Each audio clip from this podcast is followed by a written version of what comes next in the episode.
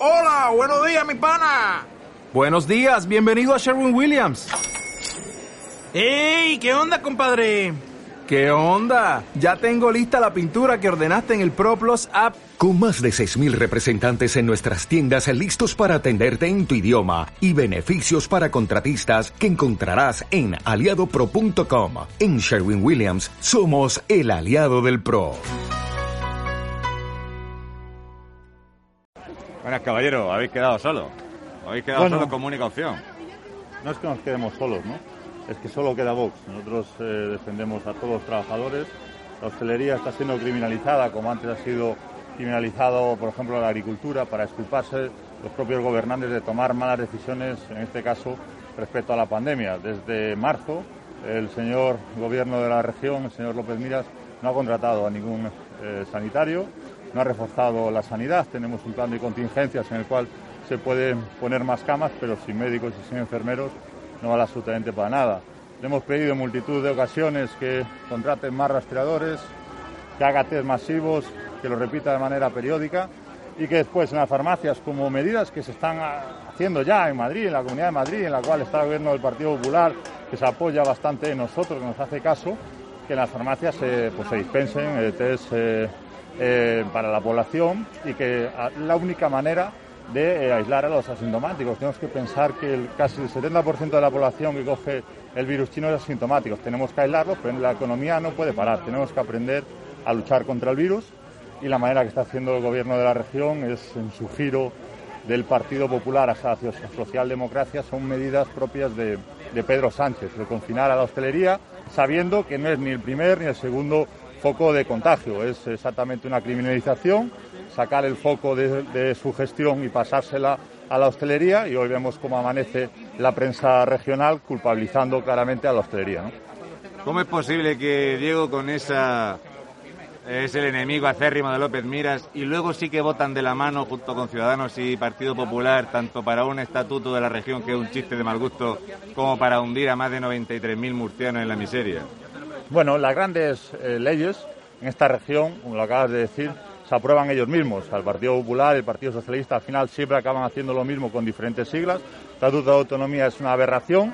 Casi seguro, cuando llegue el momento, lo recorreremos al Tribunal Constitucional.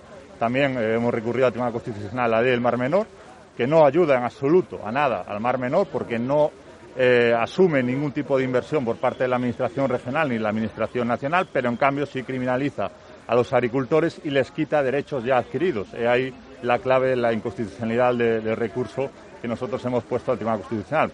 Creemos que vamos a tumbar esa ley. Antes o después eh, los agricultores podrán volver a tener libertad y lo que le pedimos al gobierno regional y a sus socios del Partido Socialista, porque al final acaban pactando siempre con ellos, es que hagan eh, de verdad inversiones reales en el Mar Menor que subsanen la problemática que hay, que es, por ejemplo, hacer un saneamiento separativo. Hemos visto cómo en las últimas lluvias las aguas fecales siguen yendo al Mar Menor, vemos cómo por la rama de Albujón siguen y siguen y siguen entrando litros y litros de agua dulce, que el bombeo a veces lo activan y a veces no. En fin, es un auténtico despropósito y como en una gestión es mala, tienes que buscar un culpable. En este caso, del Mar Menor, la culpa es de los agricultores y en el caso de la pandemia, de la gestión de la pandemia, la culpa es de los hosteleros. Es así.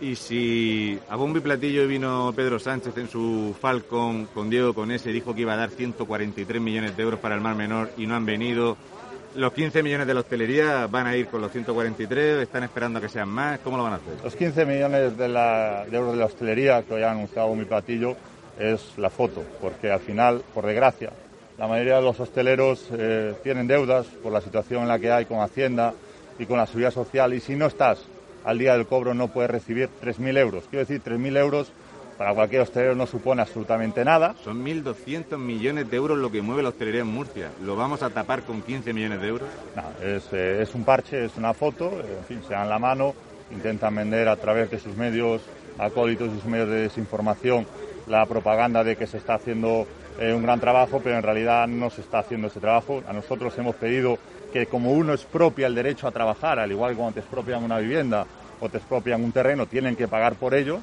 En este caso sucede lo mismo y el gobierno de López Miras tiene que pagarle las nóminas a los trabajadores porque les están prohibiendo uno de sus derechos, que es el trabajo. Para poner un ejemplo, en la región de Murcia, cada mena nos cuesta como mínimo 7.200 euros. Y el señor López Miras le ha dado a cada hosteleros, siempre y cuando cumplan las condiciones, que ya le estoy diciendo que es bastante complicado, porque así nos lo han informado, que entre el 60 y 70% de los hosteleros no podrán entrar en esas ayudas porque tienen deudas por la situación que ha, que ha venido ocurriendo desde marzo, le da 3.000 euros. Esas son las prioridades de este gobierno. Para nosotros, que mucha gente nos pregunta, nosotros no somos parte del gobierno. Si fuéramos parte del gobierno, las cosas cambiarían radicalmente. Para este gobierno del Partido Popular y de Ciudadanos, en el cual Vox es oposición, es el mal menor. Pero al final, la gente tiene que entender que tanto el Partido Popular como el Partido Socialista, llegado el momento, hacen lo mismo con diferentes siglas. ¿Va a votar siempre ahora de la mano Partido Popular con Podemos? ¿Qué ha pasado en estos diez meses que el Partido Popular se ha disuelto, incluso más que Ciudadanos, envuelto en un partido que apoya al terrorismo? Tenemos aquí el único presidente regional del Partido Socialista que apoyaba una figura de un relator internacional entre España y Cataluña. ¿Estos son los que van a gestionar los problemas de los murcianos? No, la verdad que Murcia, la región de Murcia ha sido castigada, sistemáticamente por ser una región leal a España. Se le ha infrafinanciado continuamente, de hecho tenemos infrafinanciación tan palpable como que de un ciudadano de la región de Murcia comparado con otra región de España hay incluso una diferencia de 600 euros por habitante, lo cual es una barbaridad. Y esto es culpa tanto del Partido Popular como del Partido eh, Socialista. El problema que hay en el, en el ámbito de, de, Podemos y en el ámbito del, Partido Popular, del Partido Socialista, Incluso vemos a ciudadanos sentarse a negociar en la mesa con Pablo Iglesias, que hace nada pedía un referéndum para la monarquía o pedía un referéndum en Cataluña, en fin. Hay partidos que han abandonado todas las banderas, han hecho una dejación de funciones y en el caso del Partido Popular pues ha hecho un giro, lo ha dicho Pablo Casado, lo ha dicho eh, Cayetana, que ha abandonado toda cualquier lucha eh, cultural a vida y por haber y le han dejado el terreno a la izquierda, la dan como por perdido, se han ido al centro, se han ido a un lugar que no existe, y nos han dejado a Vox solos. Por eso cuando muchas veces nos quedamos solos o, o, nos quieren ver que nos quedamos solos, en realidad solo queda Vox. El Partido Popular esperemos que recobre eh, la sensatez y recobre el sentido común. Y también decimos desde aquí que Palo Casado no tiene derecho a cargarse el Partido Popular como lo está haciendo. Y por último, si todo lo que puede movilizar la región de Murcia son 15 millones de euros y se han aprobado 853 millones de euros para la inmigración ilegal, ¿a qué estamos jugando? O sea, ¿cuál es el futuro de los españoles, de los murcianos, de los canarios en general, de las personas que lo que quieren es trabajar cuando siempre estamos infravalorados, siempre vamos a seguir perdiendo en comparación con la inmigración ilegal? Bueno, nosotros tenemos un problema en la región de Murcia. Hemos visto cómo nuestras cosas ha recibido una invasión migratoria masiva, masiva y de manera eh, continuada. Nosotros hemos pedido ya por el mes de marzo un bloqueo naval, un bloqueo naval que, por ejemplo, hacen países eh, como Australia, cualquier embarcación llena pues, de inmigración ilegal, que al final la inmigración ilegal está, pues como es lógico, empujada por las mafias del tráfico ilegal de personas que les prometen un futuro que en realidad no existe y a veces eh, pues llegan aquí a nuestra región y les meten en el Hotel Cenajo, en hoteles de cinco estrellas y vemos como por desgracia cada vez las colas del hambre están más llenas de españoles, que los recursos tienen que ir para los españoles que primero nuestro Producto Nacional, que primero somos españoles, y ya una vez que tengamos todo, entre comillas, eh, encaminado, pues miraremos al exterior, pero ahora mismo la situación en España es dramática, eh, la prensa no cuenta la realidad, la vemos cada día en las colas del hambre, hemos visto cómo nuestra... La cola de hoy era increíble, la gente que había hoy para comer.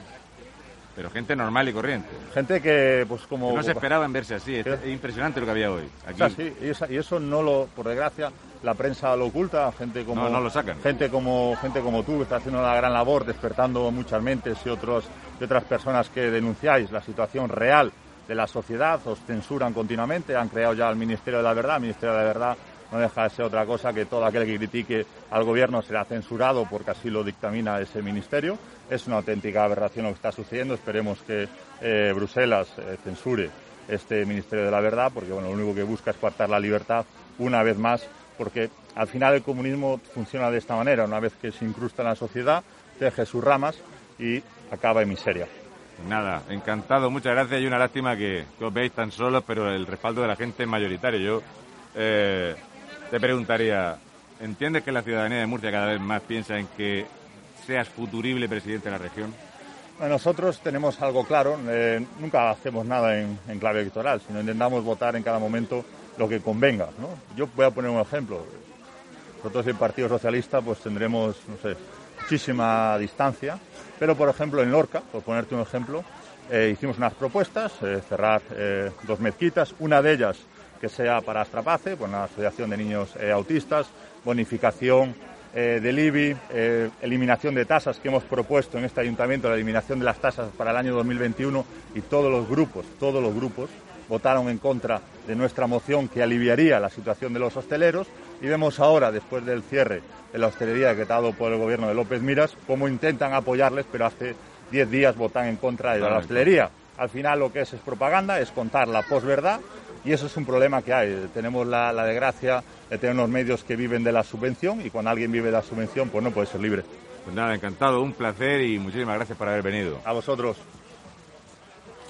Pues nada, José Ángel Antelo, presidente del partido de Vox en la región de Murcia.